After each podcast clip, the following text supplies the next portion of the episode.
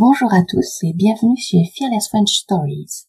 Je vous propose cette fois-ci une histoire en six épisodes. Dans Objectif Nord, je vous emmène avec moi en Europe du Nord à la découverte de...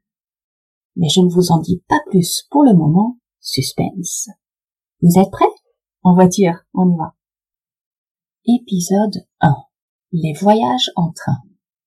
C'est le premier jour du voyage tant attendu et le temps est de mon côté.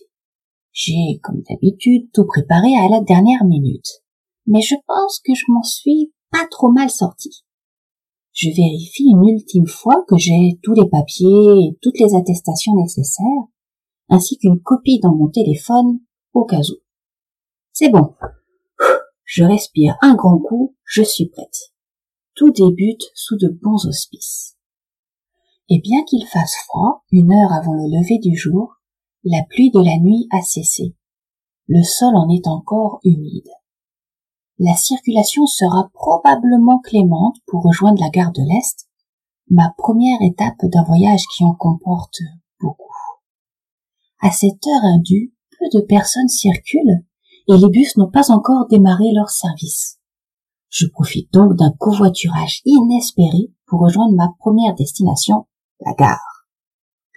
Le stress me gagne petit à petit, car être à l'heure quand on a de nombreuses correspondances est essentiel.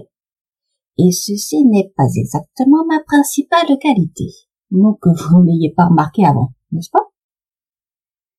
Me voici donc, de nuit, sur le siège passager d'une voiture de passage, que l'on appelle aussi la place du mort, dans une petite citadine grise passe-partout, qui se fraye un passage entre les voies de bus et les pistes cyclables pour prendre les quais de Seine.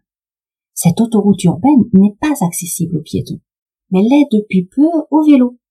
Ils ont une voie dédiée là aussi. Ne croyez pas pour autant que circuler à Paris soit de tout repos. Cela ressemble parfois à un parcours du combattant où il ne faut pas avoir froid aux yeux.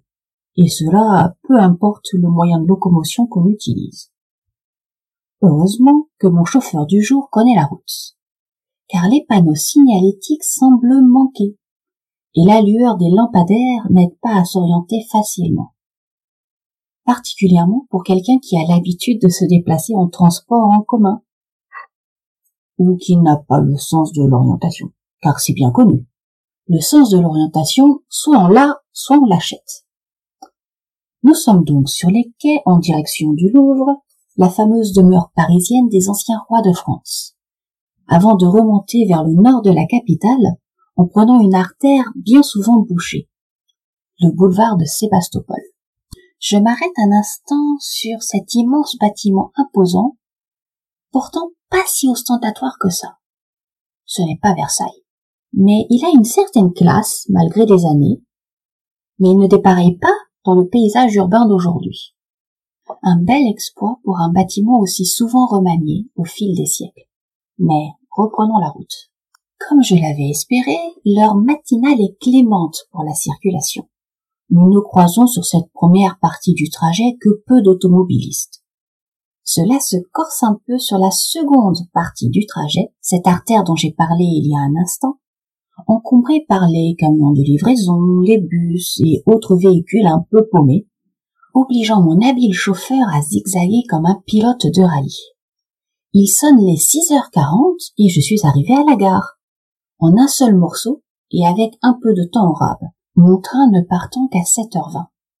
Mon conducteur du jour n'ayant pas terminé son trajet, il me dépose avant de s'éloigner pour profiter du trafic léger de ce début de semaine en m'adressant un dernier signe de la main.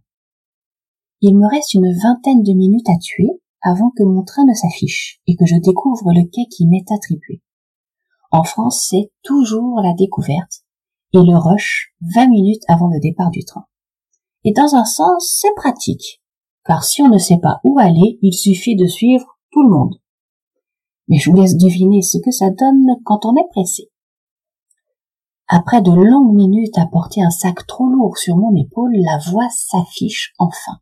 Je m'y dirige avec tous les autres je vous l'avais dit. Et je passe les contrôles de billets. Pour ne pas changer, le scanner du portillon ne reconnaît pas mon billet. mais un agent sur le côté me fait passer par la porte réservée aux handicapés et ceux ayant de volumineux bagages.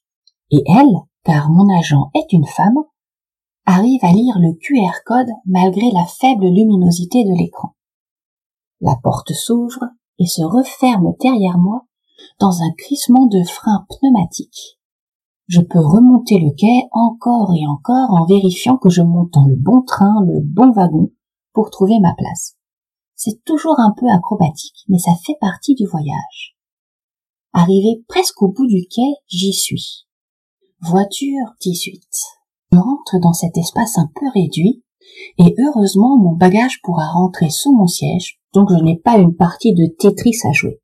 Si, si, vous connaissez le Tetris SNCF, celui qui consiste à trouver un petit espace en poussant les autres bagages au besoin pour que vous puissiez mettre votre sac, en espérant que personne ne pose le sien sur le vôtre et écrase tout ce qu'il y a dedans. C'est un grand classique indémodable. Personnellement, je suis fan, mais je préfère y jouer sur un écran. J'avance donc le long de l'étroit couloir, je cherche la place 98. Et là, j'ai réussi du premier coup à glisser mon sac sous le fauteuil, alors qu'il me reste une bonne poignée de minutes avant le départ, bien assise du côté fenêtre. Au moment du départ, je constate que bien que le train soit assez chargé, je suis dans le sens de la marche et sans voisin. Du grand luxe. Un bon trajet en perspective. Le plan de route me fait passer par Strasbourg, la capitale de Noël, comme on l'appelle, puis Karlsruhe, et oui, vous pouvez noter mon mauvais accent allemand, un autre arrêt à Mannheim avant de changer de train à Francfort. Le silence règne dans mon wagon au début du trajet, preuve de l'heure matinale. Mais au fil du temps, qui est maussade d'ailleurs, les esprits s'échauffent derrière moi. Un couple a l'air de s'être levé du pied gauche, et l'espace personnel n'est pas la qualité principale de la seconde classe d'un train, ni de la première d'ailleurs. Je continue cependant de lire le premier tome des aventures d'Arsène Lupin de Maurice Leblanc, que j'ai découvert quelques jours avant de partir. C'est captivant, bien que ce soit de la littérature jeunesse, à encore la couverture. Aussi, je mets un peu de temps à me rendre compte que la situation a dégénéré derrière moi et que ce couple est en train de se séparer. La goutte d'eau qui a fait déborder le vase, si je peux me permettre, plutôt l'étincelle qui a mis le feu aux poudres, en juger par le niveau sonore qui augmente lentement mais sûrement, serait un mail envoyé par ce monsieur qui mettrait Madame en bien fâcheuse posture au travail, ou envers des amis, ou, ou ailleurs. C'est pas clair. Et de toute façon, je ne m'y attarde pas.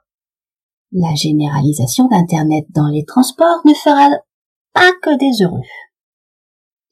Notre train prend du retard et mon espoir d'attraper ma correspondance dans les 15 minutes à partie, ça me nuise. La scène de ménage se poursuit pour 16. Je dois dire qu'elle a perdu de son attrait divertissant premier. Ça ne pimente plus le voyage et ça devient un rébarbatif. Pas que je ne comprenne pas la situation, hein. mais je n'aime pas m'immiscer dans la vie personnelle des inconnus.